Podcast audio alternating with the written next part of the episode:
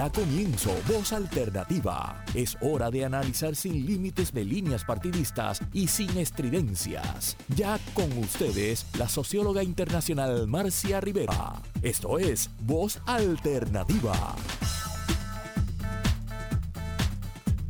Muy buenos días, amigas y amigos. Estamos tratando de eh, enganchar acá por el Skype al colega, amigo y colaborador de este programa, eh, José Enrique Murati. Eh, no sé si todavía lo tenemos. Vuelvo a tratar, me dan un segundito y vuelvo a tratar de añadirlo porque este, tendría ya que estar acá. A ver. Vamos a ver si aparece por ahí. Estoy llamándote por el Skype, contéstalo y engánchate. E, está, está sonando. ya está, está resuelto, ya lo tenemos. Lo que pasa es que a veces las cosas de telecomunicaciones no son tan fáciles como el otro programa anterior a nosotros usaba el Skype, entonces no tenemos a veces el tiempo suficiente de hacer previamente el enganche, pero bueno, ya estamos, creo que en unos segundos debe estar entrando eh, Murati por ahí con su imagen y vamos entonces a empezar el programa del día de hoy, que bueno, es un programa que va a ser este bastante bastante fuerte porque fíjense que estamos a horas del proceso electoral, ¿verdad? Y eso quiere decir que hay muchas cosas para discutir hoy. Eh, estas elecciones que son muy particulares, cuál es el estado de la, capacidad de la Comisión Estatal de Elecciones, cómo se ha desenvuelto la campaña electoral de los pasados días. Eh, y no sé por qué Murati no entró. Vamos a ver de nuevo, a ver qué, puedo, qué podemos hacer. Vuelvo aquí y eh, ya hemos pedido este, oigo que está sonando. Así que vamos a ver un momentito. Y por ahí me han mandado un corazón, alguien que ya nos está viendo, así que estamos en línea. Vamos. Eh, voy a pasarle al control el pedido de que él lo haga para yo poder seguir con ustedes en lo que él en lo que le aparece.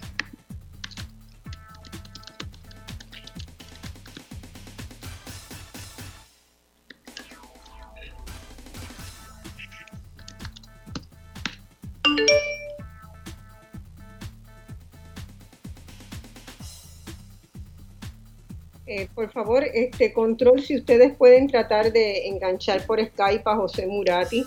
Voy a volver a tratarlo por teléfono porque él está en estas, insistiendo.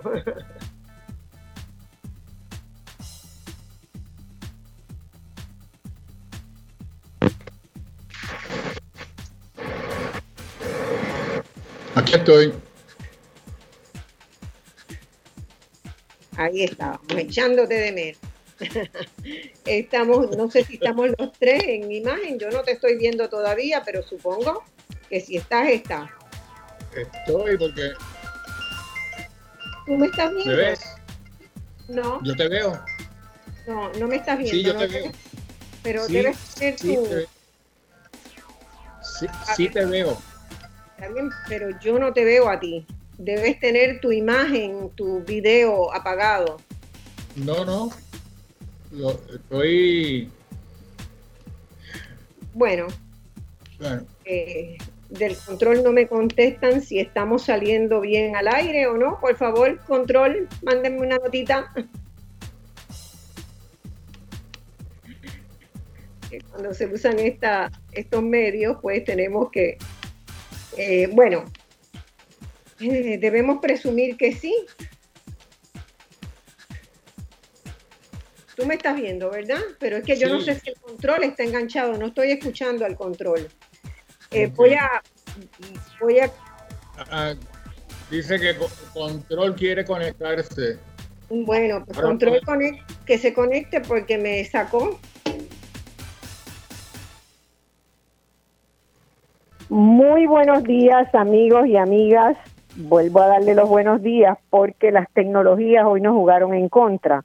Aparentemente hay un problema con Internet. Anoche se cayó el Internet en mi casa.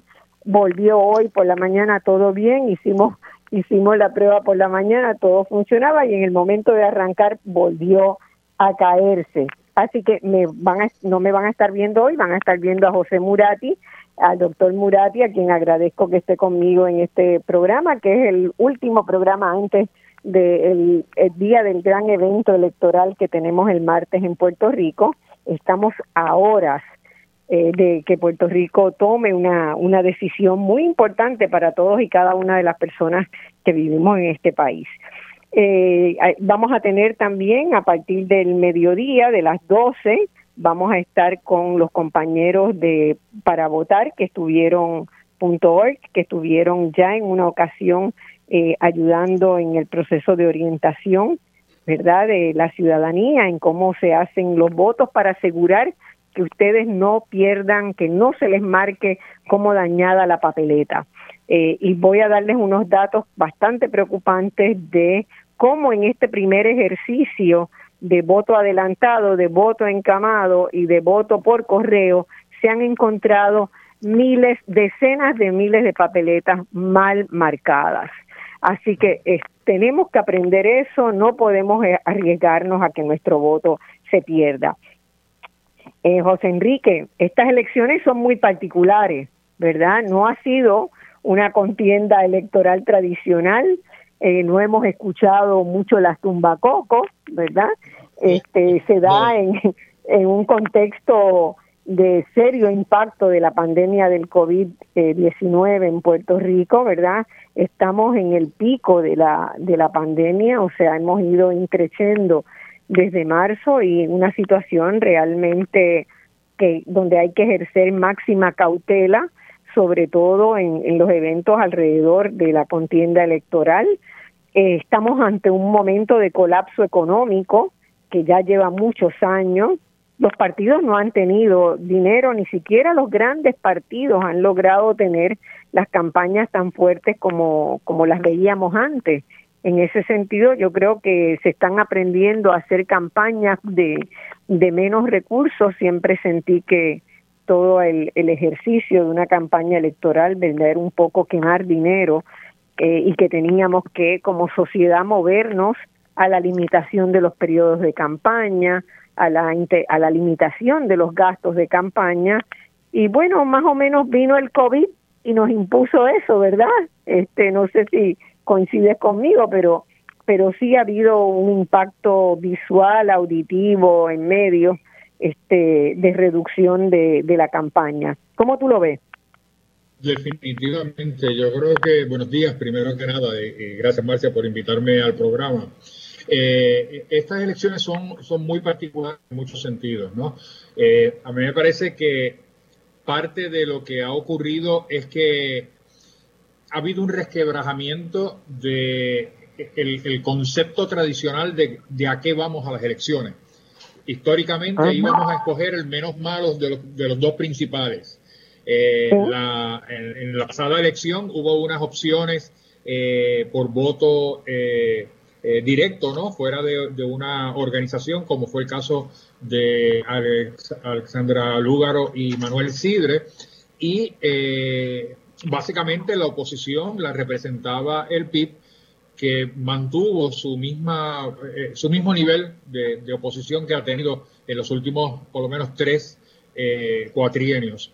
Pero en esta elección definitivamente hay un, hay un cambio. La gente eh, está definitivamente muy, muy decepcionada con todos los efectos que está teniendo la crisis de la deuda y con el hecho de que no ven en los dos partidos principales, que son los, los, eh, protagonistas y autores de esa deuda, eh, ninguna eh, acción confiable o creíble de que vayan a combatirlo.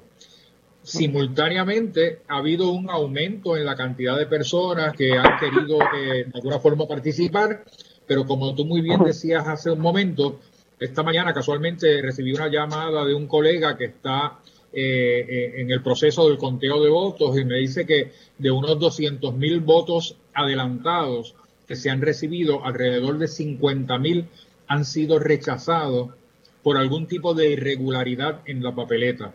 Y algunas veces la irregularidad obedece a que se marcó o con lápiz o con un bolígrafo o se marcó incluso fuera de las líneas de los espacios provistos para que eh, eh, hacer claro cuál era la, preferencia de ese elector. Así que definitivamente estamos en, una situación, número uno, muy, muy eh, competitiva entre, sobre todo, lo, que ahora son los principales tres contendientes a la, a la gobernación o cuatro podríamos decir, y las dificultades que están teniendo todos los partidos para eh, asegurarse un apoyo a través de medios no tradicionales como son las redes. Bueno, yo también quiero que recordemos que estas son las primeras elecciones después del verano del 2019, ¿verdad? De esa gran manifestación que, que llenó de noticias los periódicos del mundo entero por haber sido un país que sacó en verdad con manifestaciones continuas a lo largo de una semana, diez días, logró hacer que un gobernante renunciara. Eh, ha habido también eh, durante este el año que siguió al ¿verdad? el año del gobierno de Wanda Vázquez una enorme cantidad de casos de corrupción, de malos manejos gubernamentales. Hemos visto colapsar varias agencias gubernamentales que prácticamente no están funcionando y como educación, salud, vivienda, la propia Comisión Estatal de Elecciones ha tenido que hacer un, un proceso interno para, para poder levantarse después de, del ejercicio de primarias donde tantos problemas hubo y donde tantos problemas hay hoy por falta de orientación a la ciudadanía, que es uno de los deberes ministeriales de la comisión. No fue hasta hace, hasta después que sacaron enviaron las papeletas por correo que empezaron a decirle a la gente que había que usar un marcador. Eso no consta en ningún lugar en las instrucciones, ¿verdad? Entonces, no, no es aceptable que de 200 mil, 50 mil papeletas tengan problemas. Es una cuarta parte del electorado. Eh, hubo muchos errores, hubo muchos errores también. Eh, yo he recibido mensajes y, y querellas y preguntas de dónde canalizar eh, una querella de gente, por ejemplo, que fue eh, fueron a su casa a tomarle el voto domiciliario y que quiso cerrar el sobre blanco para meterlo dentro del, del otro, ¿verdad? Quiso cerrar el sobre donde están las papeletas y le dijeron que no, que no había que cerrar el sobre, que se dejara abierto. Y la persona se quedó, no pudo, no pudo este rebatir, no logró cerrar el sobre y cuando se fueron los, los funcionarios, los dos funcionarios que habían ido, se quedó pensando y me llamó para hacer una consulta, este, porque sí los sobres tenían que haber estado cerrados. No puede llegar un sobre abierto de donde alguien pueda sacar una papeleta y sustituirla por otra o hacer otras marcas para dañarla, ¿verdad? Entonces, eh, no no hay estamos en una situación bastante es bastante preocupante, bastante preocupante, yo no quiero alarmar a la ciudadanía, pero bastante preocupante en cuanto a la confiabilidad de la mecánica de la votación por varias razones. Una, porque la comisión no ha hecho, no hizo el debido trabajo de adiestramiento de funcionarios, de haber abordado esto desde hace varios meses, porque verdad el diseño de la papeleta está hecho desde el momento en que se manda a imprenta de haber em, eh, hecho una real campaña de orientación ciudadana este, para que la gente sepa cómo votar y para que los funcionarios sepan lo que tienen que hacer como funcionarios de colegio y como funcionarios en esta parte del voto adelantado y del conteo que se está haciendo de las papeletas que se han recibido ya del voto ausente y el voto por correo local. Eh, así que eh, hay una coyuntura, ¿verdad?, donde hay mucha avidez de participar y de votar. Yo te pasé unos datos que había revisado, ¿verdad?, eh, donde los medios informaron que el registro electoral había había cerrado con menos inscritos, tanto de reactivados como de nuevos inscritos, que en el 2016, ¿verdad? Y eso fue la noticia que se cubrió por todos lados, pero eso no fue así. Cuando miramos lo que pasó en el cuatrienio, ¿verdad? Que emigró de Puerto Rico tanta gente después de los huracanes, de, de los terremotos, al principio de la pandemia, eh, que se hayan inscrito 90% de los que se inscribieron en el 2016 es un éxito total porque se fueron casi 200 mil personas. Casi 200 mil personas. Eso a pesar de que la comisión no habilitó las juntas de inscripción permanente hasta último momento y después de una tremenda presión de Victoria Ciudadana y del Partido Independentista y de las organizaciones estudiantiles este, entonces también ahí, ¿verdad?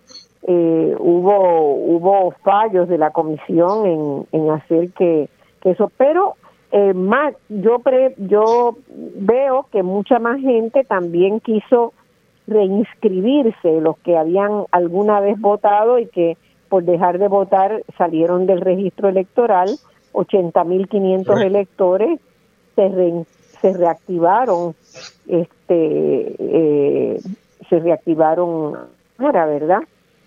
Así que ese yo siento que hay una población ávida de expresarse electoralmente y que tenemos unas condiciones difíciles para hacerlo. ¿Cómo va a jugar eso? Pues es, es una gran pregunta. ¿Qué te parece a ti? No, definitivamente. Yo creo que eh, yo creo que no ha sido casualidad que haya habido todos estos eh, errores eh, de parte de, la comisión. Y, sobre todo eh, lo que parece, o sea, a medida que pasa el tiempo uno se va, se va dando cuenta de que todo apunta a que ha habido una especie de estrategia, sobre todo ante dos movimientos que han cobrado una, una gran presencia y reconocimiento de parte de los electores y que son el resultado precisamente del verano del 19. Yo creo que el, movimiento Victoria Ciudadana ha excedido por mucho el respaldo que recibió la candidata a la gobernación en el 2016, o sea, el, movimiento como tal eh, recibe más eh, eh, respaldo que lo que recibe por sí solo la candidata. Y lo mismo aplica al PIB, lo único que al revés eh, en el caso del PIB, la, imagen de Dalmau se ha, eh, eh, se ha agrandado ante el electorado. Han visto en Dalmau una, una opción también a los, uno de los tres partidos tradicionales, ¿no? Han visto que de los tres, la, presencia de, de Pierluisi en el Partido Nuevo Progresista y el reclutamiento de Delgado para el Partido Popular eh, no han tenido el impacto que ambos partidos esperaban, pero sí ha habido de parte del independentismo y de las personas no afiliadas e inclusive de muchos de los partidos tradicionales que están sumamente eh, enojados con todo, el, todo lo que se ha ido destapando en los últimos días sobre la corrupción eh, en la legislatura, amén de lo que hemos visto en el cuatrienio en el Ejecutivo. Y entonces se ve en, estos dos jóvenes candidatos eh, una opción a, cambiar el sistema, a, romper con este binomio, ¿verdad? De, dos partidos que se eh, cambian eh, o, se comparten el poder, porque no, no podemos decir que las políticas de uno son eh, tan distintas de las del otro. Es una cuestión de quién administra básicamente unas mismas estrategias de desarrollo económico y unas mismas, unos mismos manejos de fondos federales. Podemos argumentar que de parte de una colectividad o de otra puede que haya habido mayor cantidad de acusaciones por malversación de fondos, pero, no, pero el electorado en términos generales no ve una gran distinción entre ambos, excepto ¿verdad? su afiliación a una de esas dos. Así que las figuras de, de, Lúgaro y Dalmao han venido a trastocar ese, control de, la gestión pública y entonces se han crecido, lo cual ha provocado que más personas quieran involucrarse en el proceso y que aspiran a votar en las elecciones. Eh, tenemos que irnos a una pausa ya, eh, pero a mí una de las cosas que me ha llamado la atención poderosamente es que es la ausencia del PIB como partido en la campaña, ¿verdad? Solamente ha estado dando frente Dalmau como el, ¿verdad? el principal candidato y la campaña de Denis Márquez y de, y de la candidata del Senado eh, al Senado por acumulación del PIB han, no han tenido un gran relieve y menos han tenido este otros líderes del Partido Independentista, ¿verdad? Ha sido la periferia del independentismo quien ha salido en defensa de la candidatura de Dalmao y del partido. Tenemos que ir a la pausa ahora y retomamos inmediatamente a la vuelta. Gracias.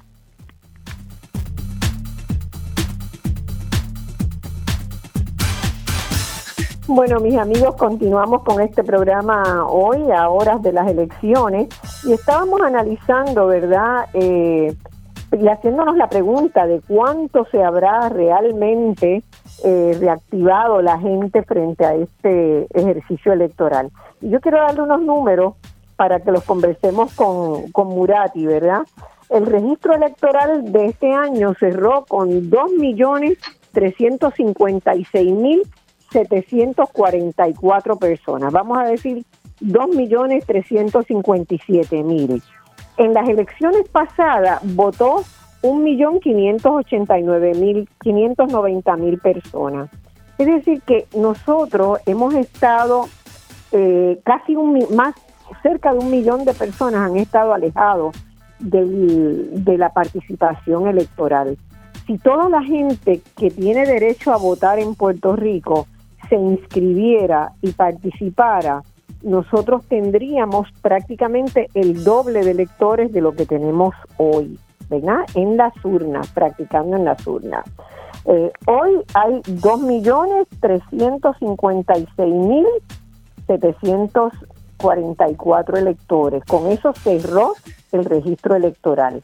Yo estoy haciendo una proyección de que hemos logrado detener la disminución de la participación electoral como país, ¿verdad? Por las razones que explicaba Murati antes de que ha, habido esta, esta, ¿verdad? este resurgimiento, las nuevas fuerzas políticas que se lograron inscribir a pesar de todas las dificultades que plantea nuestro ordenamiento electoral para los pequeños partidos. Eh, eh, hay, hay un interés nuevo, hay unos nuevos temas que yo quiero que los discutamos también, que sean el tapete de la discusión en los programas de los partidos por primera vez este año. Así que yo veo como un despertar de ese electorado eh, que estaba pasivo, resignado a que nada se podía hacer y que hay una nueva comprensión de que el voto puede valer para algo. Aún así, nosotros hemos perdido muchísima población que se ha ido a los Estados Unidos a vivir, ¿verdad? Por esta década perdida que este cuatrienio que equivale a una década perdida en términos económicos, en términos de los desastres que hemos tenido, en términos de la corrupción y de los malos manejos. Eh, fíjense que 6.754 personas pidieron voto ausente. Es decir, esas personas que están o estudiando en el exterior o que están temporeramente, que siguen domiciliados en Puerto Rico y que están temporeramente allá. Para mí es un voto, es un número alto, es un número alto eh, que tendremos que ver si la realidad es que hay 600, 6.750 personas que mantienen su domicilio en Puerto Rico y su intención de volver a Puerto Rico o sencillamente estuvo una estrategia para juntar algunos ¿verdad? A, aprobar esas solicitudes de, de voto ausente eh, como parte de algún esquema de este, jalar votos para algún lado. Eh, hay un hubo un altísimo número de pedidos de voto adelantado.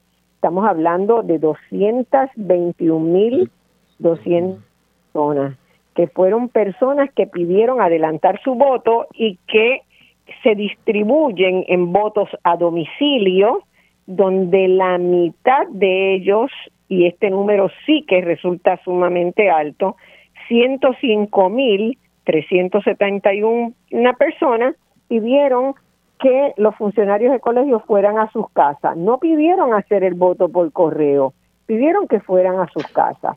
Ese voto sí me consta que ha sido incentivado por el partido que más capacidad tiene de hacerlo, ¿verdad? y en algunos precintos, como el precinto 1, eh, donde yo voto, eh, he tenido la posibilidad de conversar con los líderes partidistas de todos los partidos allí y sí ha habido campañas para que la gente pida voto a domicilio. ¿Por qué? No lo sabremos. Esperemos a los resultados electorales, pero lo señalo como algo curioso, porque eh, en el voto a domicilio se presta para que alguien oriente al elector a cómo votar. De hecho, yo pedí voto adelantado en precintos, es decir, ir ayer a votar en voto adelantado por el trabajo que me, lo que me complica de trabajo el día 3 de noviembre, este, y me pasaron mi solicitud, me la pasaron como a un voto a domicilio, cosa que no era pertinente en mi caso, yo estoy perfectamente bien de salud, puedo moverme, ir a cualquier lado, no tengo ninguna razón para que me hubieran mandado a voto a domicilio. Así que no sé cómo pasó eso, no sé, no quiero generalizar, no quiero lanzar sospechas infundadas, pero sí tengo una mirada, un ojo puesto en cómo se van a escrutar esos votos.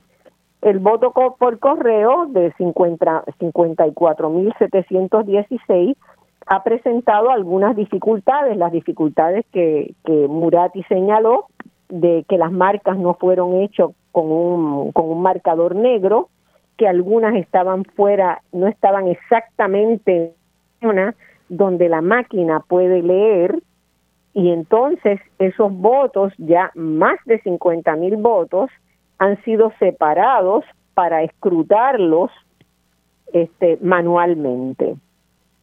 Los escrutinios manuales también dependen de que los partidos tengan sus personas trabajando, que son voluntarios en un momento, en una coyuntura, donde hay muchísimo miedo porque es muy difícil salvaguardar el distanciamiento físico y las medidas de sanidad necesarias para trabajar en el conteo de votos.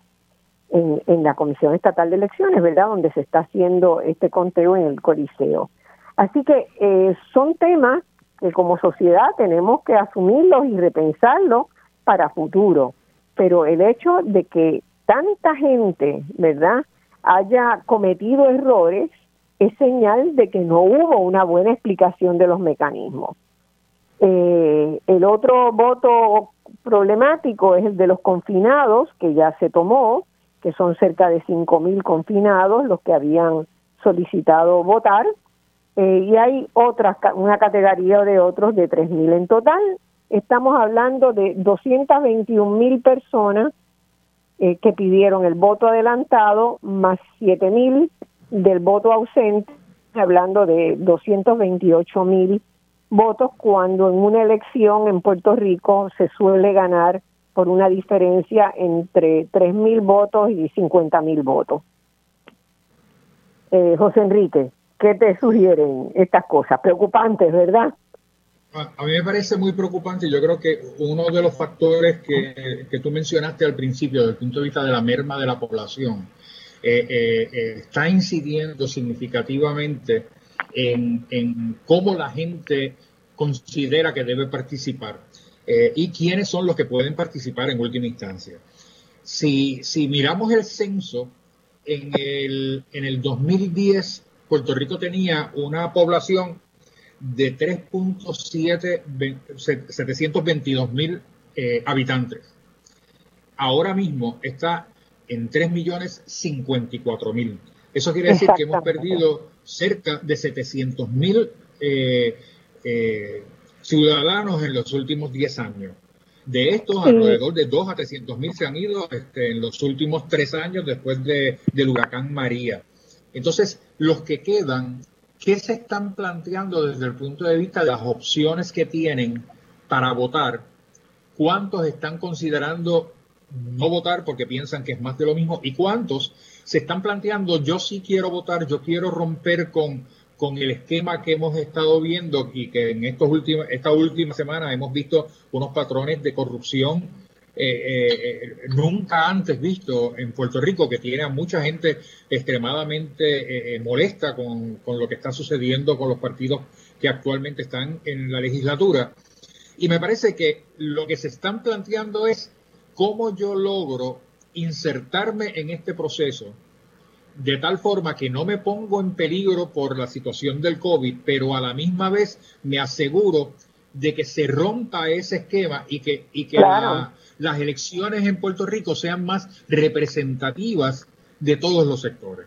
En otras palabras, no, no podemos ser dos bloques primarios y un bloque minoritario que, que de alguna forma eh, eh, nos convence de que esto no, es, no está totalmente dominado por los principales dos partidos, sino que la gente quiere que por primera vez tal vez eh, las elecciones sean verdaderamente democráticas, que todos los sectores estén ahí representados. El hecho de que, por ejemplo, un, un Eliezer Molina, que representa a un sector más orientado a la cuestión agrícola y ambiental, haya recibido tanta, tanto reconocimiento. El hecho de que se haya eh, eh, coagulado un movimiento religioso tradicionalmente vinculado al, partido de gobierno y que haya recibido tanto apoyo, porque, estamos hablando de que es mucha gente la, que se está afiliando a ese, a ese colectivo, de alguna forma representa un desafío al status quo, un desafío a lo que hemos estado viendo en el último cuadrenio. Y entonces los acercamientos que la gente está haciendo a cómo yo voto, yo creo que eh, son indicativos de que la gente no confía en el proceso tradicional y de alguna forma quieren o allegarse la papeleta para asegurarse que está bien llena y que por lo tanto este, va a ser una diferencia el día de las elecciones, o sencillamente no quieren eh, eh, exponerse al contagio de, del COVID y por lo tanto prefieren no asistir a, los centros de votación. A mí me parece que hay, un, que hay, una, hay una efervescencia en términos de afirmar el derecho al voto como un derecho ciudadano y como un derecho a romper con unos esquemas que a todas luces lo que nos transmite es que no estamos en una verdadera democracia, que, esto no es un gobierno del pueblo, por el pueblo y para el pueblo, como dijo Lincoln, sino que esto es una, un estado en el cual principalmente dos partidos se dividen el poder y que es hora de que ese poder se comparta con los otros sectores. Fíjate, este, sí, tienes mucha razón y yo quiero seguir tomándolo, pero quería redondear todavía la idea que tú señalas, ¿verdad?, de la cantidad de gente que ha salido de Puerto Rico en la última década, 700 mil, eh, y en los años anteriores, ¿verdad?, los, eh, todavía yendo un poquito más atrás, eso nos llega a cerca de un millón de personas que salieron en los últimos 15 años de Puerto Rico. Nuestro registro electoral no se ha depurado para eliminar a la gente que emigró y que establecieron residencia fija en Estados Unidos eso es uno de los problemas serios que tenemos.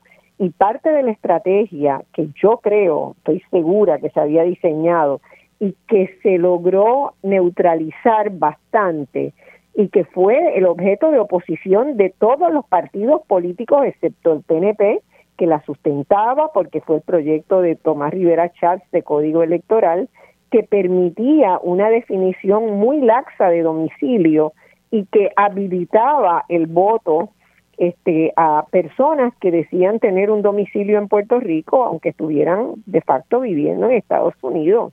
Eh, y eso está así todavía. Ahora solamente 6.000 personas solicitaron ese voto ausente, 6.700 personas, pero el registro tiene cerca de 900.000 personas que no viven en Puerto Rico o que han dejado de votar hace muchísimos años siguen estando en el registro por una orden judicial que incorporó a 712.090 electores que habían sido inhabilitados tras los comicios del 2012.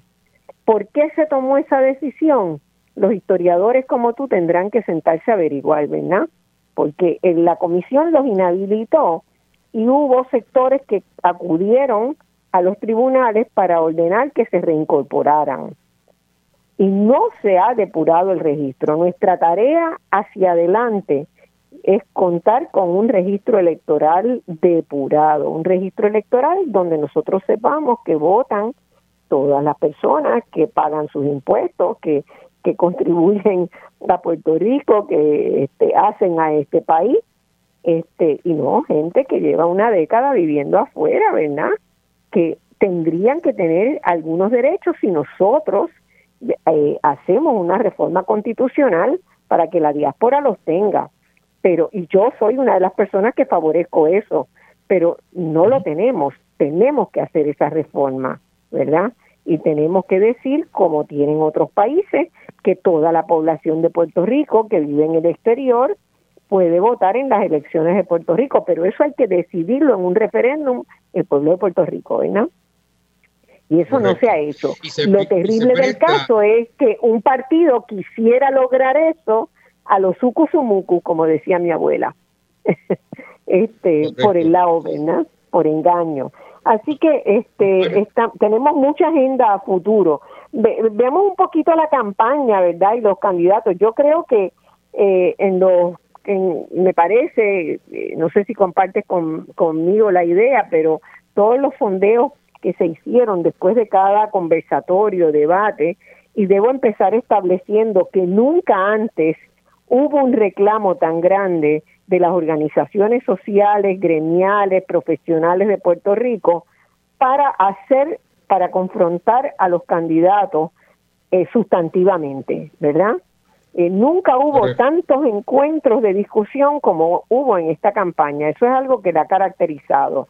Eh, en la contabilidad y seguimiento que yo tengo de eventos así, de conversatorios, de entrevistas largas a cada candidato y presentadas como un debate, en debates de los de televisión, hubo unas 28, 28 actividades yo tengo registradas. Se me pueden haber escapado algunas.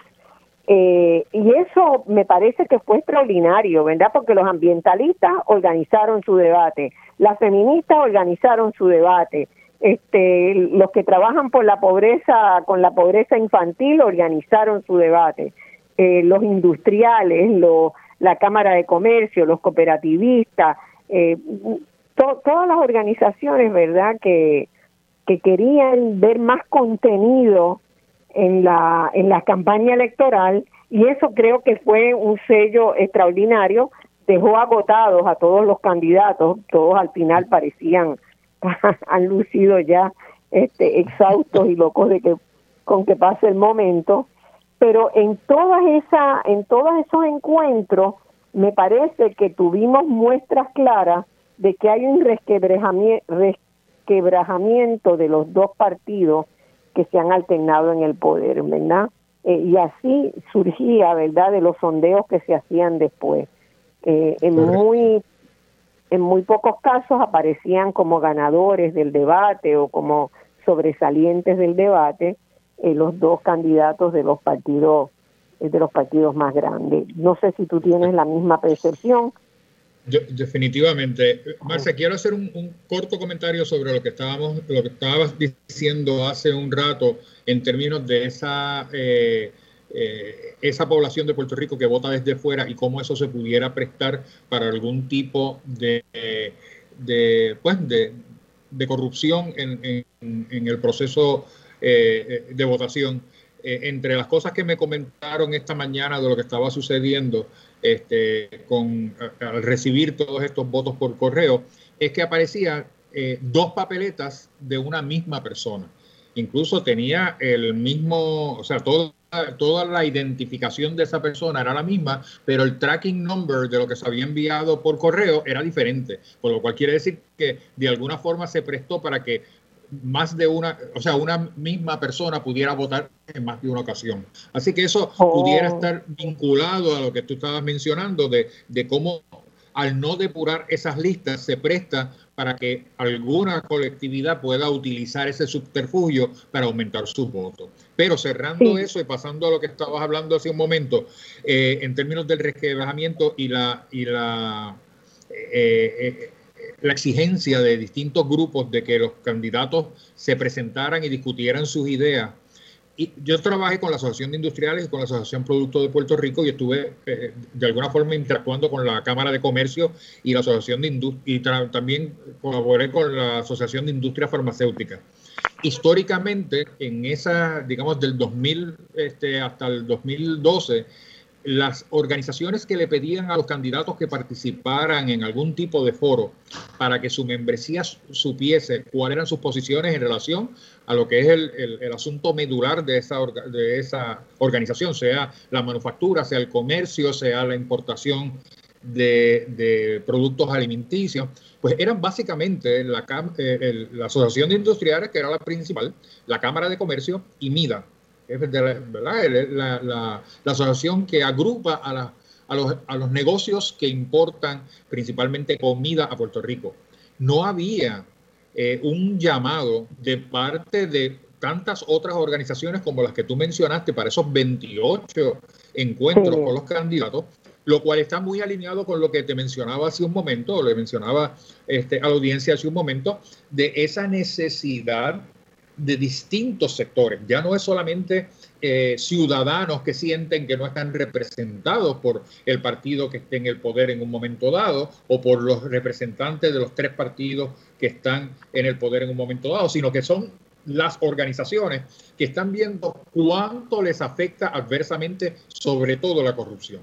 Porque la corrupción que se ha destapado, aunque ya se conocía y que y que la, estamos viendo eh, eh, florecer en las últimas dos décadas, ¿verdad?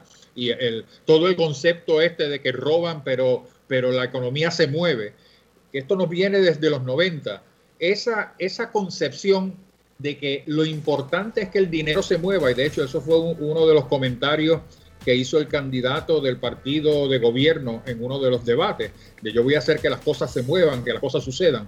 Esa mentalidad le ha afectado adversamente a grandes sectores de la población que entienden que no pueden eh, mejorar el funcionamiento de sus negocios o de sus profesionales o de sus sectores en la medida en que estos estén supeditados a de qué forma individuos u organizaciones están vinculadas al gobierno y a sus representantes en el gobierno.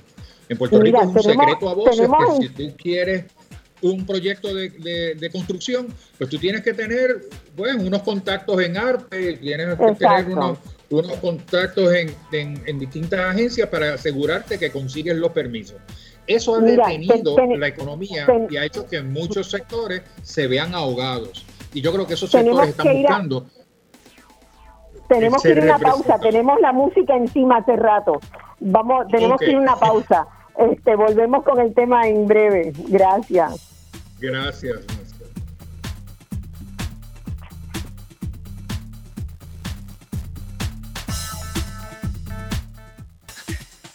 Muy bueno. Bien, buenas tardes. Estamos en nuestro programa de hoy sobre eh, de síntesis de las elecciones del próximo martes, eh, lo que ha estado sucediendo. Estamos esperando por Marcia eh, Rivera que se nos eh, una nuevamente. Sabemos que hemos tenido una serie de dificultades técnicas relacionadas con acceso al ancho de banda, etcétera. Pero quería comenzar esta, esta segunda hora quizás haciendo referencia a algo que ha surgido esta vez que tal vez no se había dado no se le había dado tanto énfasis en elecciones anteriores, y es a las posiciones que han asumido los partidos en relación a temas que son medulares para la población. Amén de que este año pues tenemos más temas que han cobrado mucha más eh, eh, relevancia y vigencia a la luz de los acontecimientos que están ocurriendo a nivel mundial. Por ejemplo, eh, el, asunto climático, ¿no? En, los últimos cuatro años la situación del clima ha empeorado sustantivamente, como hemos podido ver, con los fuegos forestales, los huracanes enormes. Ahora mismo en las Filipinas hay un huracán que alcanza los 216 millas por hora. Eh, que eso excede incluso eh, eh, la tabla establecida de lo que es una categoría número 5.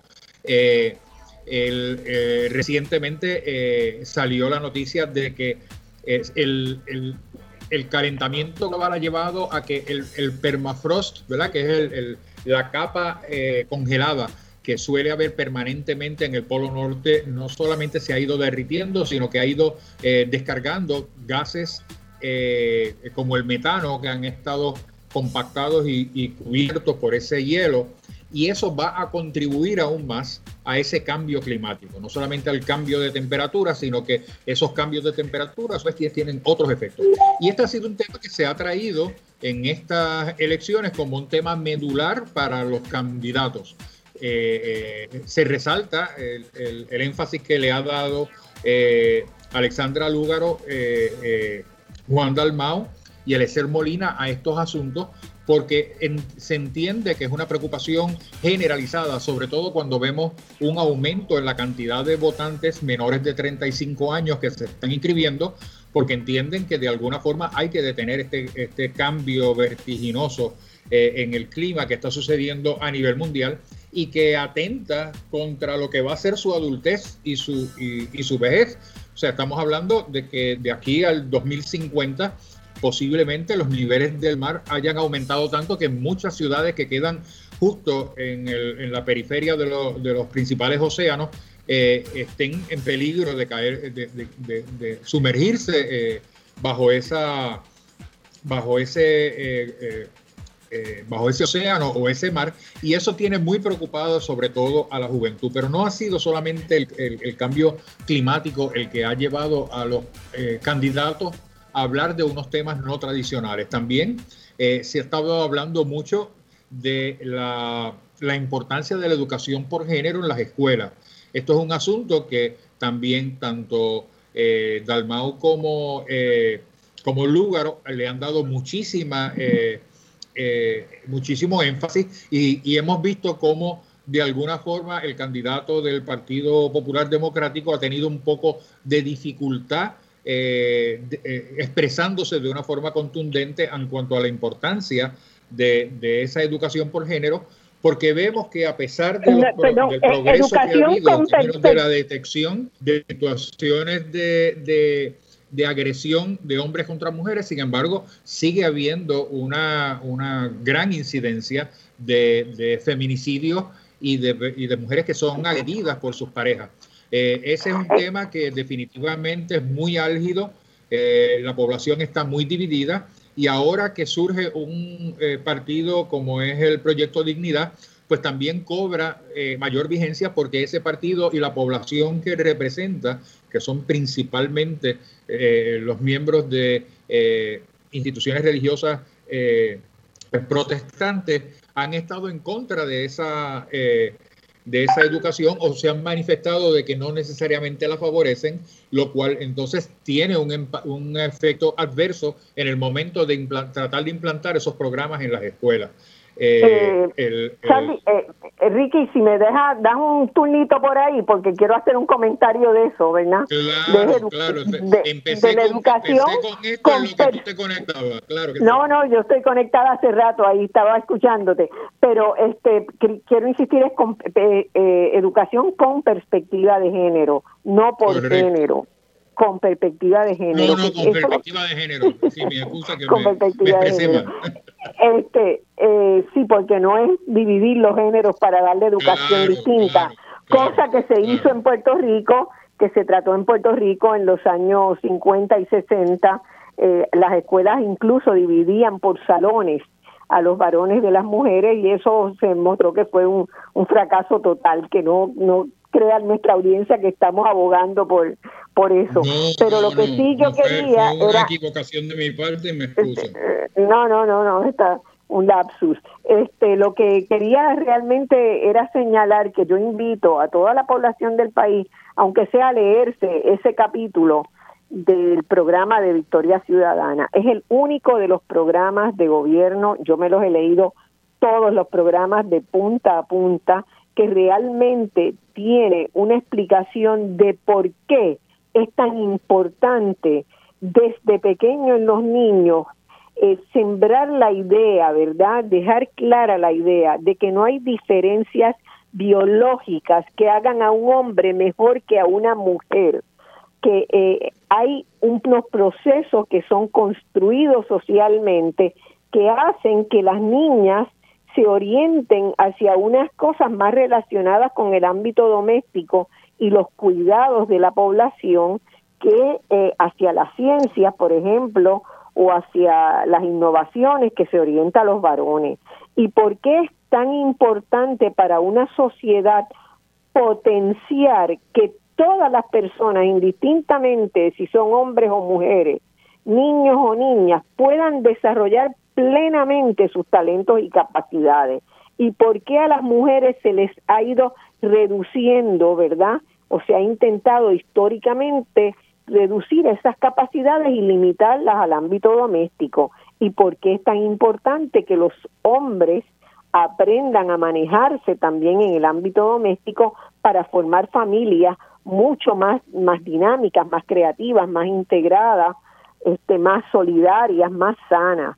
Entonces, eso es lo que es una perspectiva de género, ¿verdad? Y eso es lo que se quiere este, establecer, que uno no tenga, como me pasó a mí cuando era mamá de mi nena, mi hija tendría seis años, cuando en unas navidades ella quería de regalo un tren, porque, bueno, había visto, ¿verdad? Ya los trenes en Inglaterra, cuando tenía dos años, se montaba en dos trenes y le encantaban los trenes y quería tener un tren.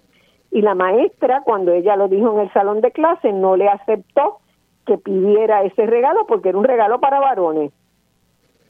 Eran los nenes que debían jugar con varones y yo tuve que ir a la escuela a explicarle a la maestra que tanto las mujeres como los varones usábamos las guaguas, los carros y los trenes y que no podía decirle a una niña de cinco años que ya no podía pedir eso de regalo de Navidad, que era lo que ella quería.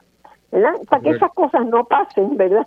Pues se necesita perspectiva de género porque estamos realmente en una crisis de violencia de género en Puerto Rico y tenemos que empezar a atajarla eh, no con los violadores de hoy que también hay que hay que, que identificarlos y corregirlos y rehabilitarlos, sino formando a las nuevas generaciones en que las mujeres no son una propiedad de los hombres para hacer lo que quieran hacer con ellas. Así que yo invito realmente, porque no hay ningún otro programa de gobierno que tenga la cosa tan clara como Victoria Ciudadana. Este, y quería quería este en esos nuevos temas también que tú has señalado, ¿verdad? El tema de medio ambiente eh, y de relación con la naturaleza, realmente es un tema que se ha puesto sobre, sobre el tapete con mucha fuerza.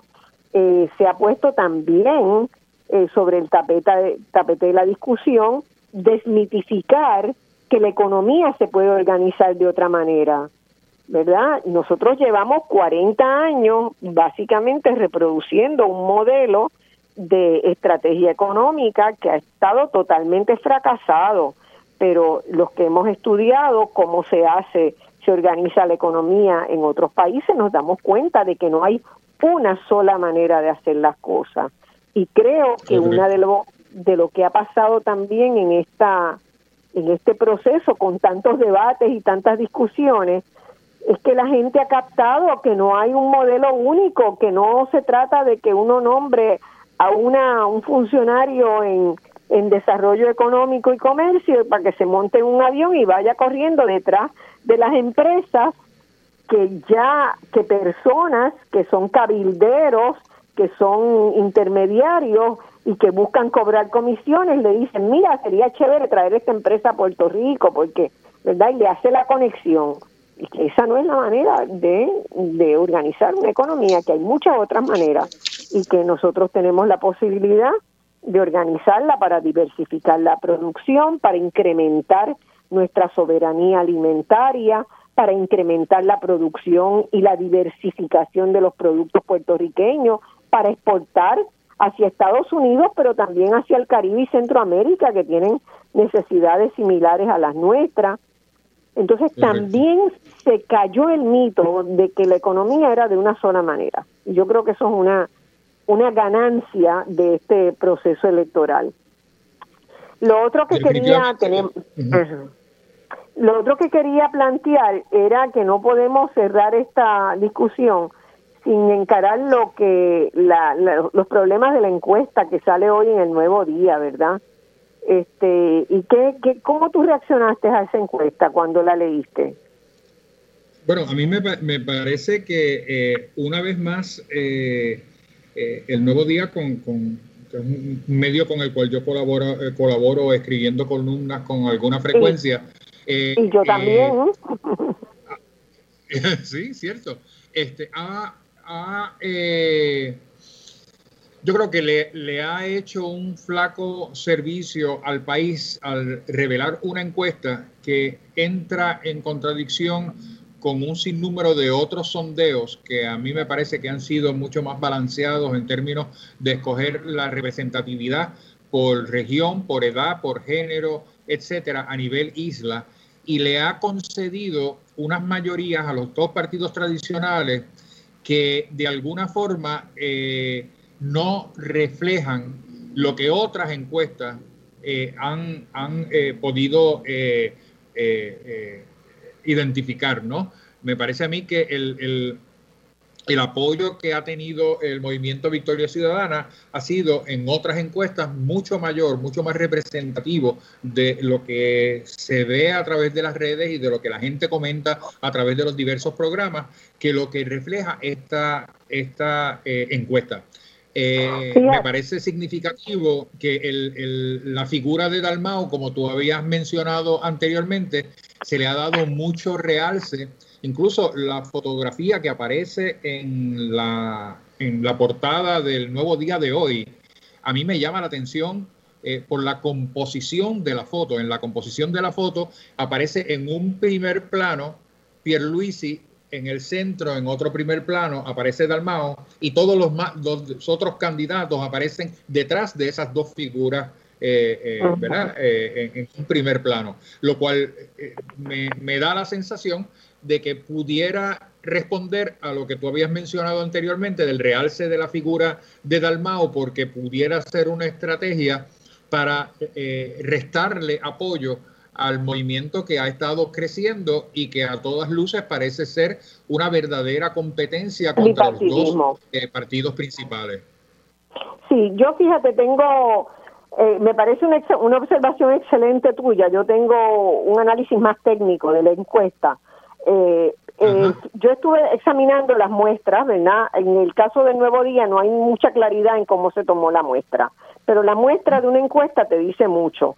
La, la única encuesta que yo realmente he estudiado, yo no conozco a la gente que la hizo, no tengo ningún casamiento con nadie, pero es una encuesta que se llama Tendencia 2020, que la hizo una empresa de publicidad y de relaciones públicas de Puerto Rico, y que es una encuesta, yo creo que es la mejor encuesta que se ha hecho en el país en este, en este año.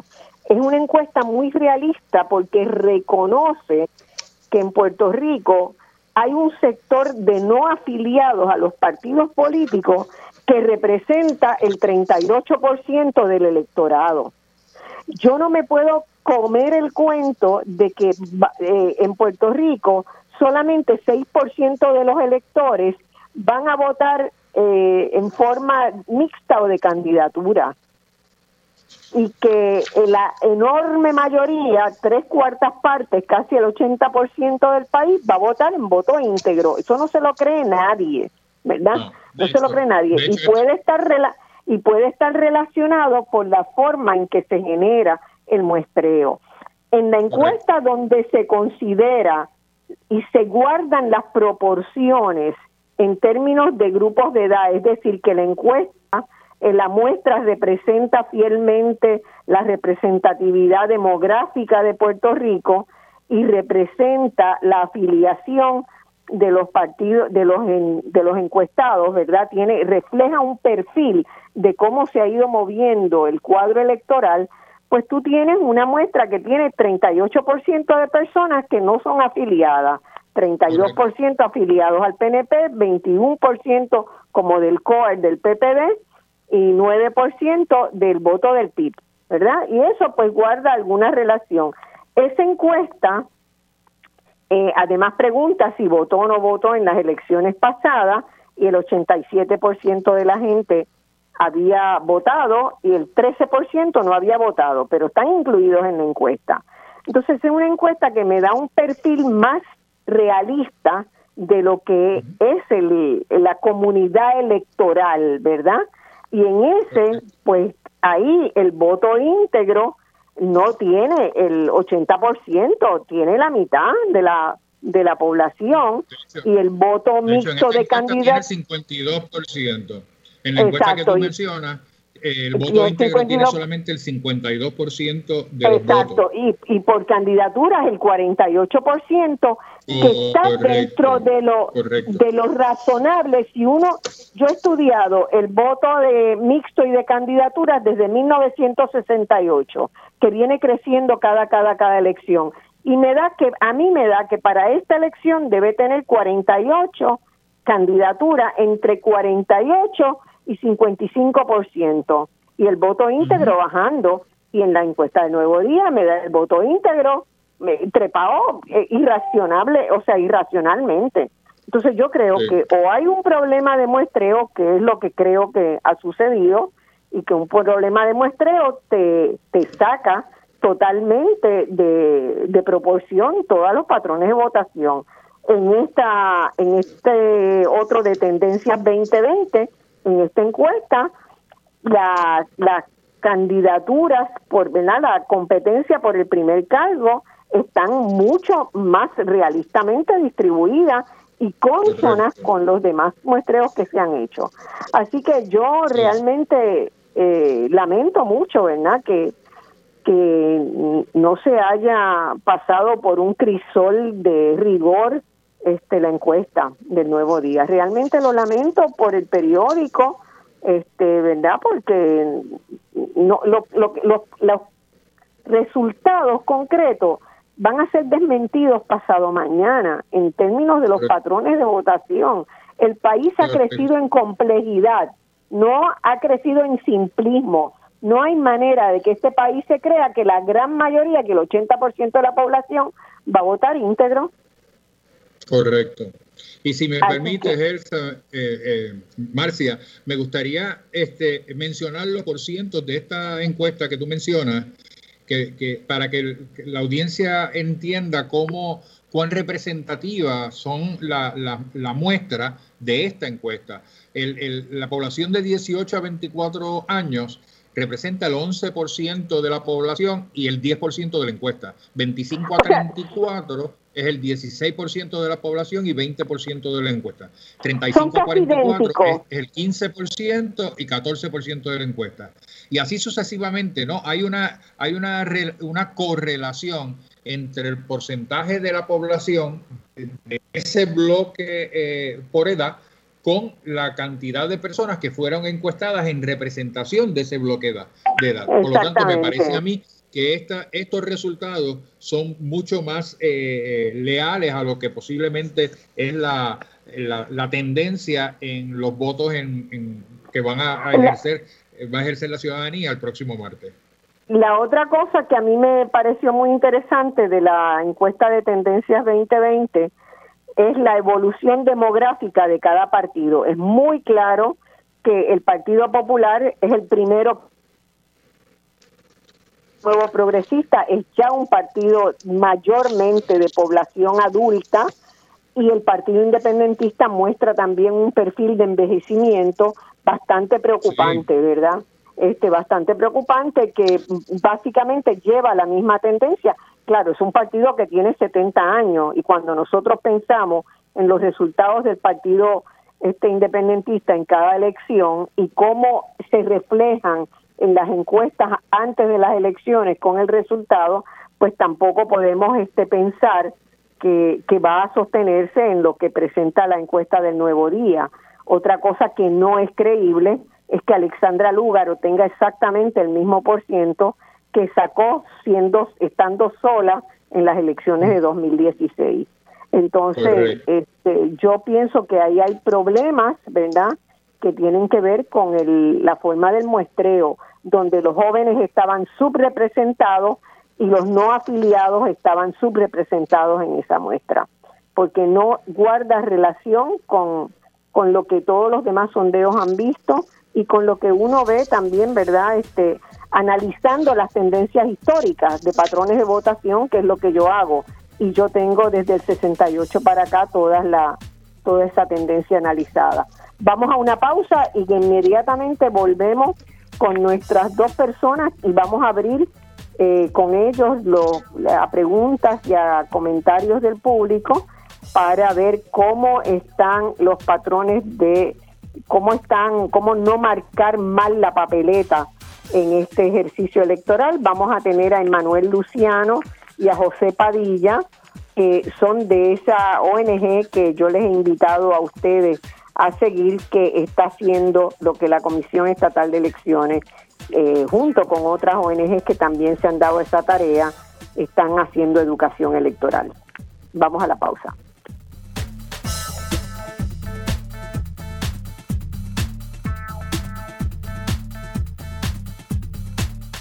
Buenos eh, amigos, estamos entrando en la tercera parte de este tercer segmento de este programa, ya terminándolo, y queremos terminar con una orientación, ¿verdad? Eh, de cómo votar sin dañar la papeleta, porque ya estamos eh, sufriendo con esa posibilidad de que tantos votos se puedan anular por no haber seguido, ¿verdad? Este, unos requisitos, unos mecanismos que están establecidos para eh, llenar la papeleta. Eh, supongo que tengo en línea a Emanuel Luciano y a José. Ya ustedes me dirán si es cierto. Sí, aquí estamos. Buenas tardes. Buenas tardes, Emanuel y José. Eh, yo quiero primero este, reiterar mi alegría por el trabajo que han hecho, ¿verdad? Este, y quiero preguntarles cómo ha funcionado la plataforma, cuál ha sido desde la perspectiva de ustedes la experiencia de haber emprendido este trabajo, ¿verdad?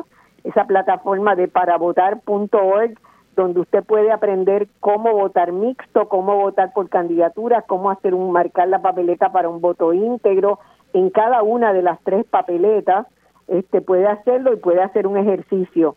Eh, ¿Cómo ha sido para ustedes ese proceso?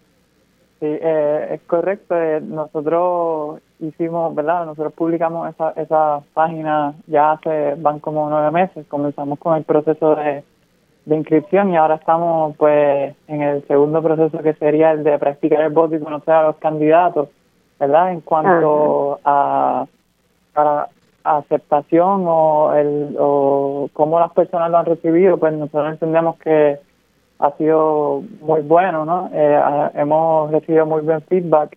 De, ¿Tienen, ¿Tienen muchas visitas? Sí, tenemos muchas visitas en cuanto, ¿verdad? Le puedo decir más o menos eh, en cuanto a, a personas que han visitado que son únicos, tenemos alrededor de 30 mil personas. En cuanto a personas que han entrado a la página, ¿verdad? Que quizás a ver, pues tenemos alrededor de 200 mil personas. Eh, Muy bien. En cuanto ¿verdad? A, a, hacer la práctica como tal, pues vamos como por 65 mil personas. Ese, ¿verdad? ese número es. Muy bien. medimos por, por cuando la persona pide las papeletas para verlas. Muy bien. y yo creo que después de hoy, esta tarde, todo el mundo tiene que sentarse a entrar a esta página y practicar su voto, porque fíjense que eh, los problemas con muchas de las papeletas que las máquinas lectoras no las han podido leer por errores, ¿verdad? O de no usar el lápiz correcto, de no usar un, un marcador negro, usar un, un lápiz o un bolígrafo que, la, que no los lee la máquina, o de marcar fuera del espacio debido.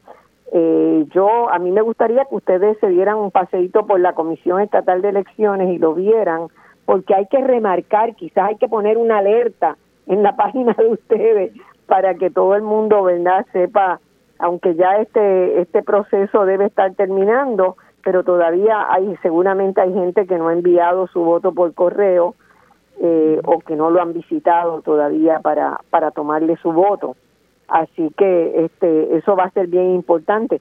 Yo a la vez quiero invitar ya llamadas del público para que si hay si hay llamadas que tienen que ver con dudas de cómo votar para no dañar la papeleta, las puedan hacer ahora a estos compañeros que están que están con nosotros. Pueden llamar por el 787-292-1703, 1704 y 1705. Mientras tanto, ustedes siguen explicando cómo han, cómo, qué, cuáles son las preguntas o la, las búsquedas, las consultas más importantes que le han hecho a ustedes. Sí, eso, eh, para, para, mí eh, algo que quiero resaltar es la papeleta legislativa. Eh, nosotros buscamos estadísticas directamente de la Comisión Estatal de Elecciones y... Esa es la más difícil para la gente. Sí, y en, en las elecciones del 2016 hubo más de 100.000 votos que se perdieron o se invalidaron eh, porque no se votó correctamente en esas papeletas. Más de 100.000 votos. Fíjense, pueblo de Puerto Rico, las elecciones se ganan por un margen bien estrecho en Puerto Rico, que generalmente no pasa de 50.000 votos. Y 100.000 papeletas anuladas en la parte legislativa por no tener correctamente las marcas. Yo me imagino que este probablemente lo más común es que votaron por más de un candidato en, en, en, el, en la candidatura de acumulación. Ahí es donde suele haber más, más papeletas dañadas, ¿verdad?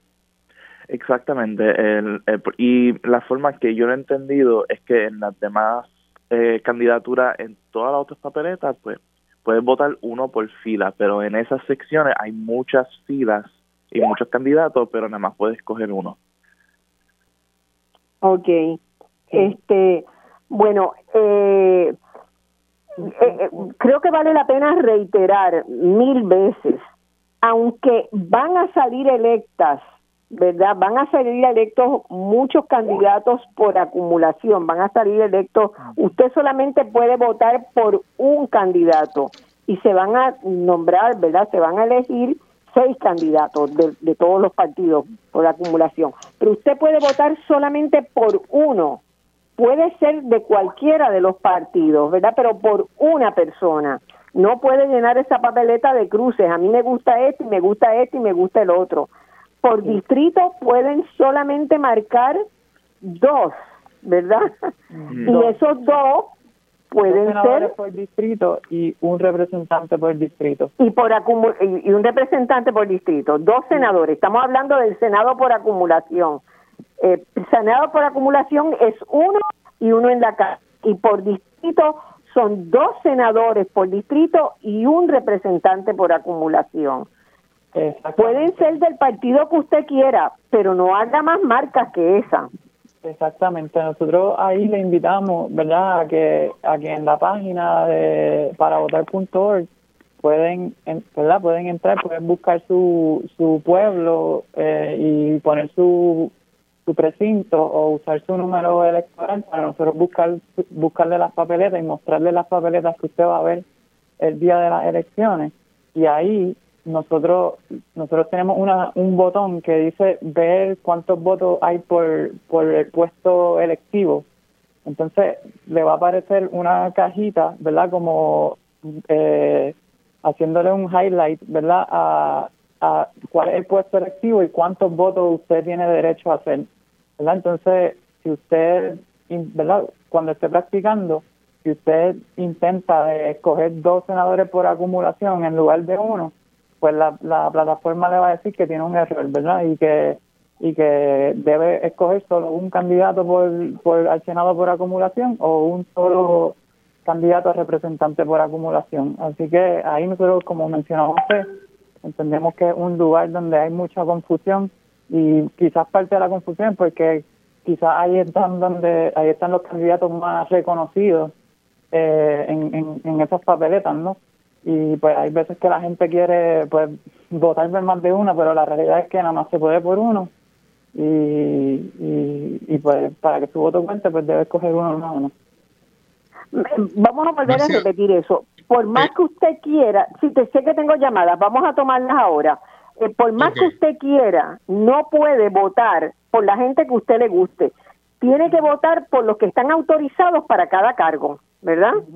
Este, a mí me pueden gustar, me gustaría, ¿verdad?, tener la posibilidad de, de elegir a seis por acumulación, pero puedo votar solo por uno. Y ese uno, usted lo va a escoger de donde usted quiera escogerlo si usted vota íntegro en la papeleta legislativa, ¿verdad? Bajo una columna de partido, va a votar por los que ya ese partido tiene previstos que salgan, porque se va alterando el orden de dónde aparece cada cual dependiendo del precinto.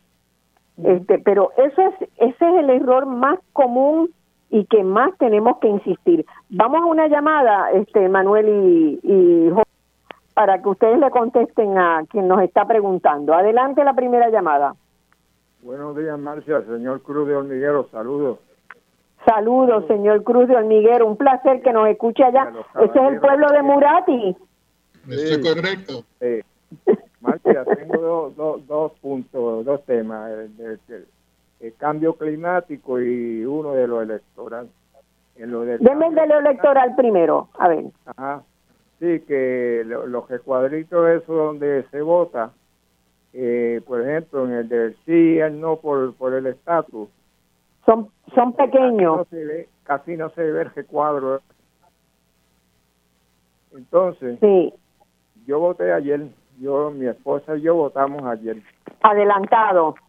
Sí, adelantado, todo seguro, higiene y demás, y eso ahora. Bien, no hubo problema, votaron en hormiguero. Sí, en hormiguero, en la Jamón Rodríguez de Todo estaba bien, la cuestión sanitaria y demás. Ahora. No hay que tener miedo a salir a votar. No hay que salir y no hay que tener miedo. Se guardó distancia. Eh, Muy bien. Y demás. Ahora, yo, a mí me gusta el proyecto de Dalmao, de Juan Dalmao, del Partido Independentista. Me gusta el proyecto de eh, Victoria Ciudadana, pero como yo quiero sacar este gobierno que ha sido el gobierno más cojusto, yo no había visto un gobierno tan malo, no, no, aquí no funciona nada, esto está manga por hombro. Yo voté íntegro, Marcia, hice tres cruces, lo voy a gritar a los cuatro vientos, hice tres cruces bajo la pava. En lo climático, en lo climático, Marcia, yo estuve, estuve viendo en televisión, un canal de televisión que mostraba cómo los polos se, han derretido y arqueólogos, han, científicos arqueólogos han encontrado fósiles de animales prehistóricos que hacían millones de años que, que estaban bajo que, Que estaban bajo el nieve. Pues Marcia, eh, un placer. Bueno, adelante. Yo no estoy muy convencida de que vamos a, salir adelante porque llevamos muchos años haciendo eso y si no cambiamos la estrategia repetimos los mismos errores, pero cada cual con su conciencia y con su con su deseo. Me alegro mucho que haya votado, me alegro mucho que, que haya encontrado bien el espacio donde votó y, y convido a toda la gente a que salga a votar. Gracias veremos a ver el martes qué pasa. Pues Marcia, gracias. Bueno, muy bien. Eh, próxima pregunta. Adelante, la próxima. No, aparentemente no hay, no hay otra llamada en este momento, pero, pero me gustaría, Marcia, este, que los, muchachos me contestaran una pregunta que me han hecho varias personas. Y es, Adelante. ¿qué pasa si, qué pasa si yo quiero votar por la insignia de un partido y quiero votar por una persona para la gobernación y una persona para la comisaría residente. Eh, ¿Cuán cierto es que si yo marco la insignia, me aseguro que se, que se quede inscrito el partido, pero si voto solamente por los candidatos a la gobernación y a la comisaría residente de dos partidos distintos, esas dos personas reciben los votos, pero la insignia no eh, recibe un voto para quedar inscrito? Para ver si los muchachos nos pueden aclarar esa pregunta. Sí, pues, yo, em, para contestar esa pregunta, eh, tenemos que ¿verdad? visitar el código electoral que se Exactamente, hubo un cambio en el cambio, hubo un cambio en el código electoral. Sí, y ahora, ahora el, ¿verdad? Antes, eh, lo que usted menciona de que el voto mixto o el voto por el gobernador contaba para la reinscripción del partido, pero ahora es el voto íntegro el que cuenta para la reinscripción del partido y ese voto, ¿verdad? Ese, ese porcentaje que se saque tiene unas consecuencias más allá de de simplemente inscribir el partido, ¿verdad? Creo que ahora es como el 3% de, de voto íntegro para que se reinscriba el partido, pero creo que el, el, que más votos íntegros saque es el que va a, a controlar la, la Comisión Estatal de Elecciones eh, y tengo entendido que con otro porcentaje más es que entran a la planificación de, de, ¿verdad? de las elecciones del próximo cuatrenio. Eh, sí, vamos, vamos a reiterar eso.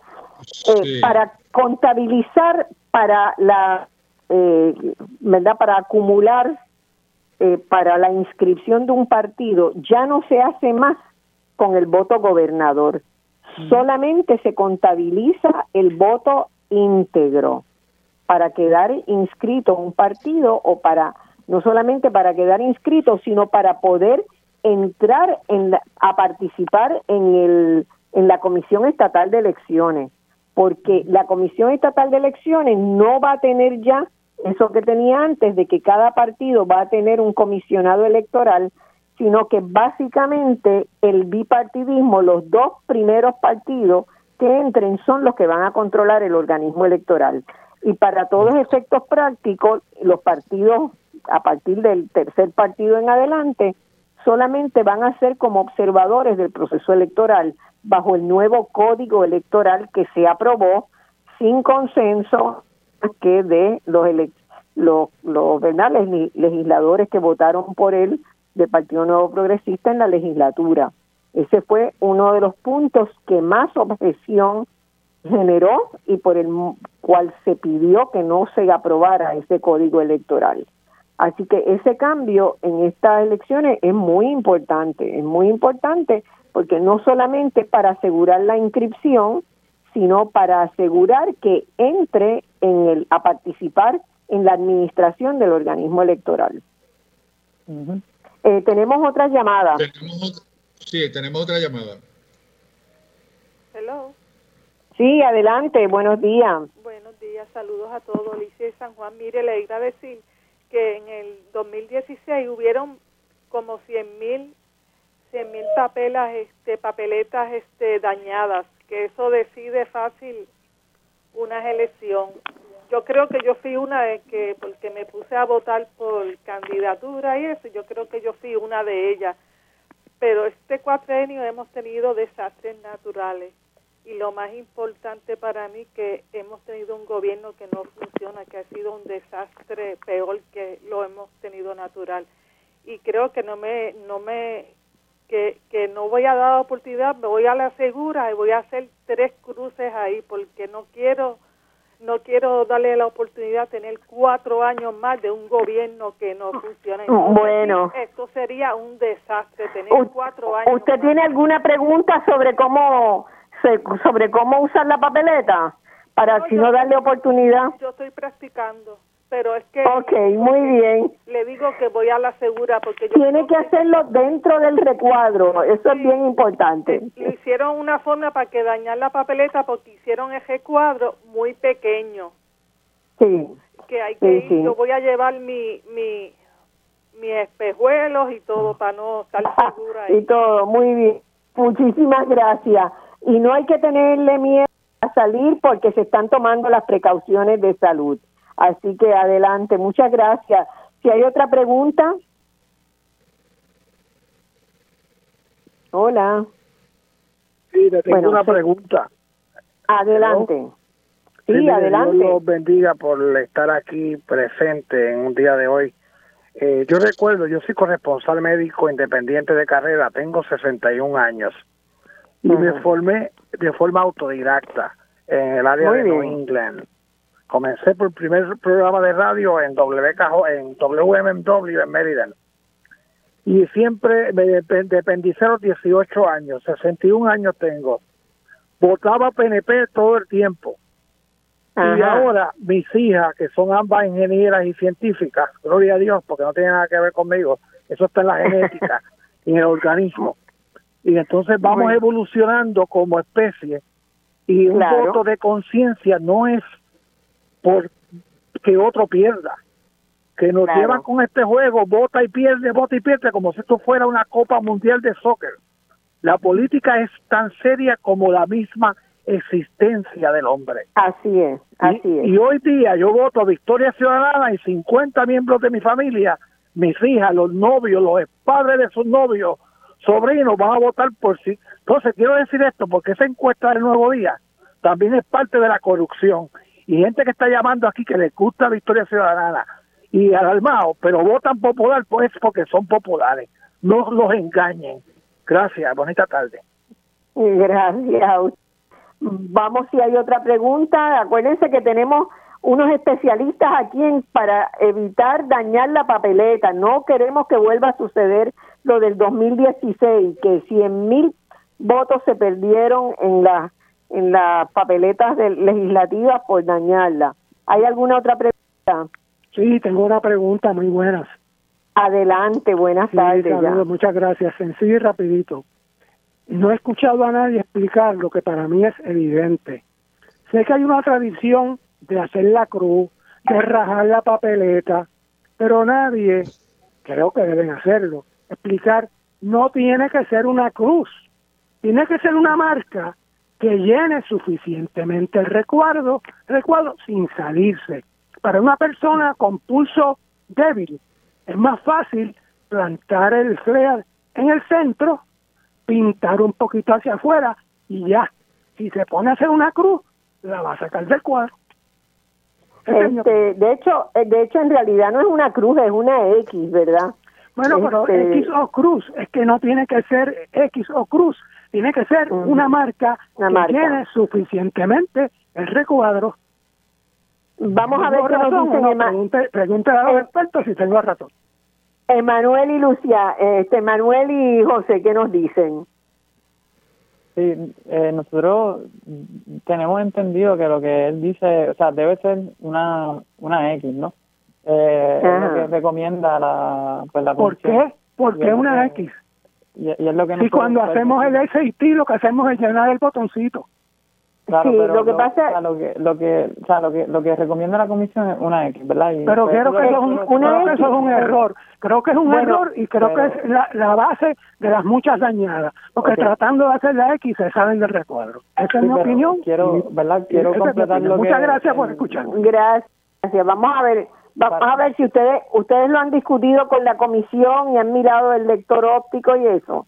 A ver por qué es que está pasando eso. Lo que nosotros tenemos entendido, ¿verdad? Que lo que presenta el, señor es que, ¿verdad? de cierta manera es cierto, ¿no? Eh, la, nosotros estuvimos en comunicación con la ACLU y la ACLU nos dijo que, ¿verdad? Si usted llena el cuadro con el marcador, pues va, ¿verdad? Eso se supone que la máquina lo lea.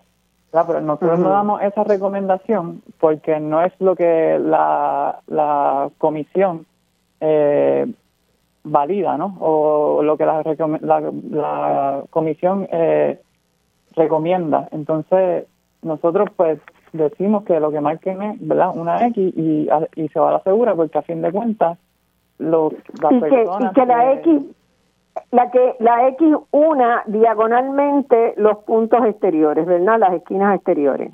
Sí, y nosotros lo que lo, ¿verdad? recomendamos que use la X porque a fin de cuentas, ¿verdad? No es la ACLU la que va a contar los votos, son personas que fueron entrenadas por la comisión y por los partidos que lo más probable pues están entrenados para que sea una X. Entonces, si, por alguna razón sí, lo que pasa la máquina, lo que pasa es que ahora con el nuevo código eh, y con la incorporación de las máquinas, lo que se está privilegiando es el conteo de máquinas. Solamente se va a contar manualmente lo que la máquina no, no cuenta.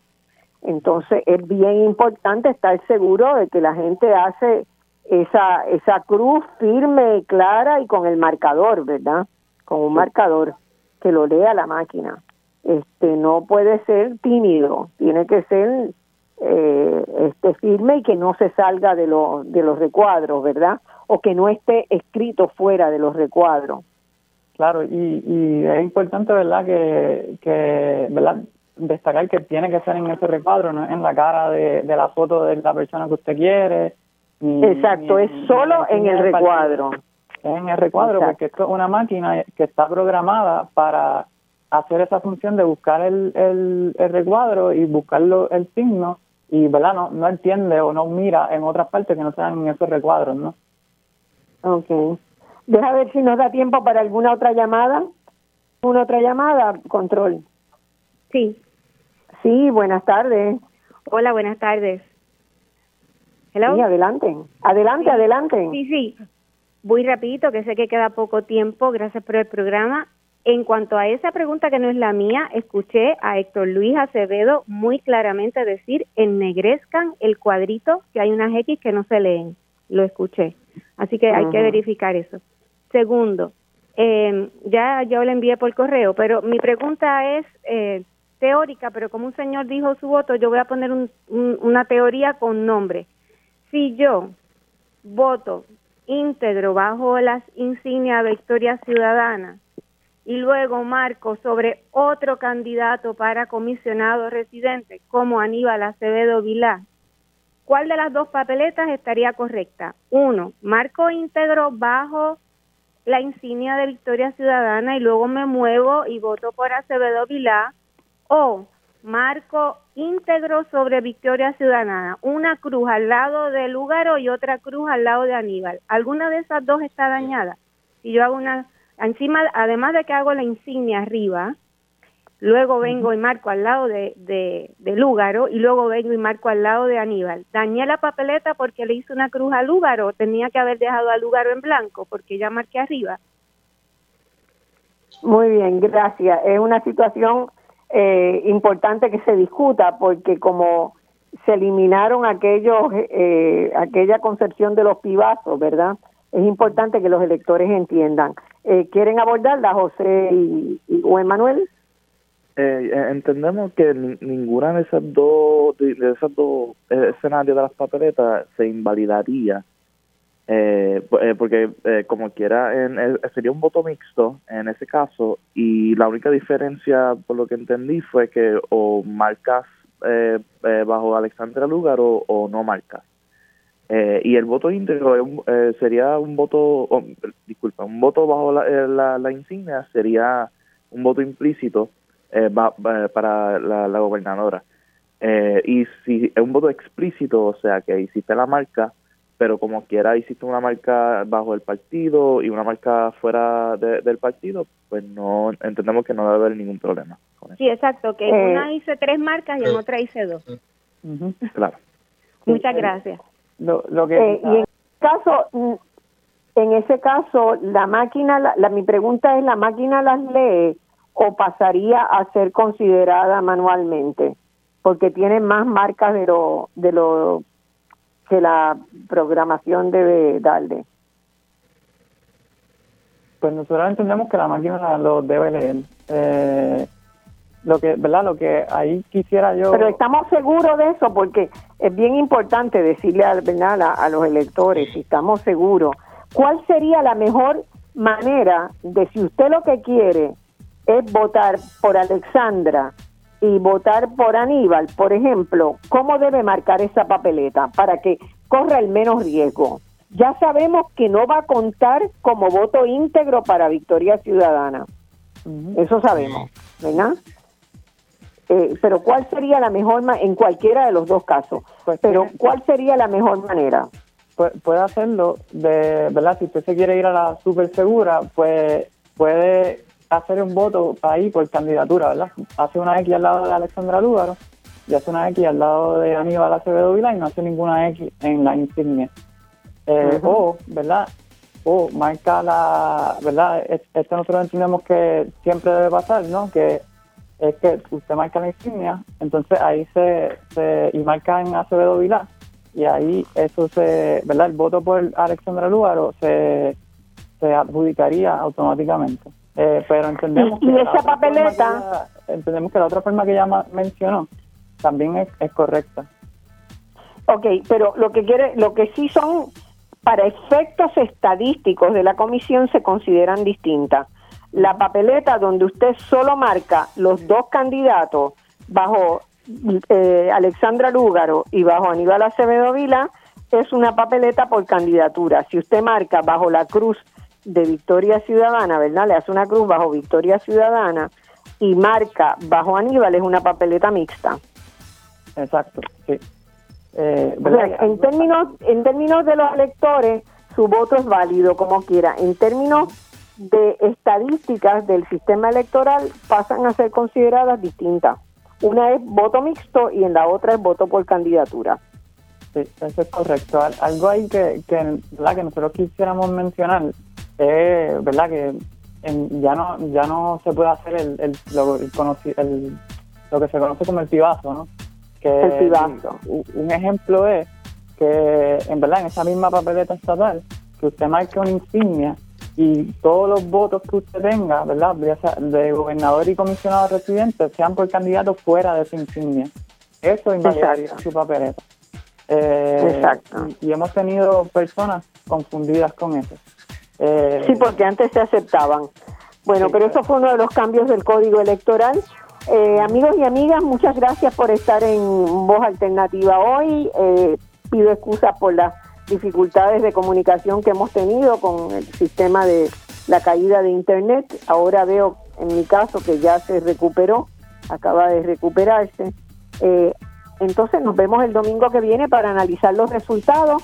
Todo el mundo a votar el martes con buena mascarilla, con un shield si lo tienen por encima, con manga larga, suavecita para que no, para evitar más contagios, distanciamiento físico y a las urnas vamos. Un abrazo a todos. Gracias, este José Enrique Murati, y gracias a los compañeros de para votar.org.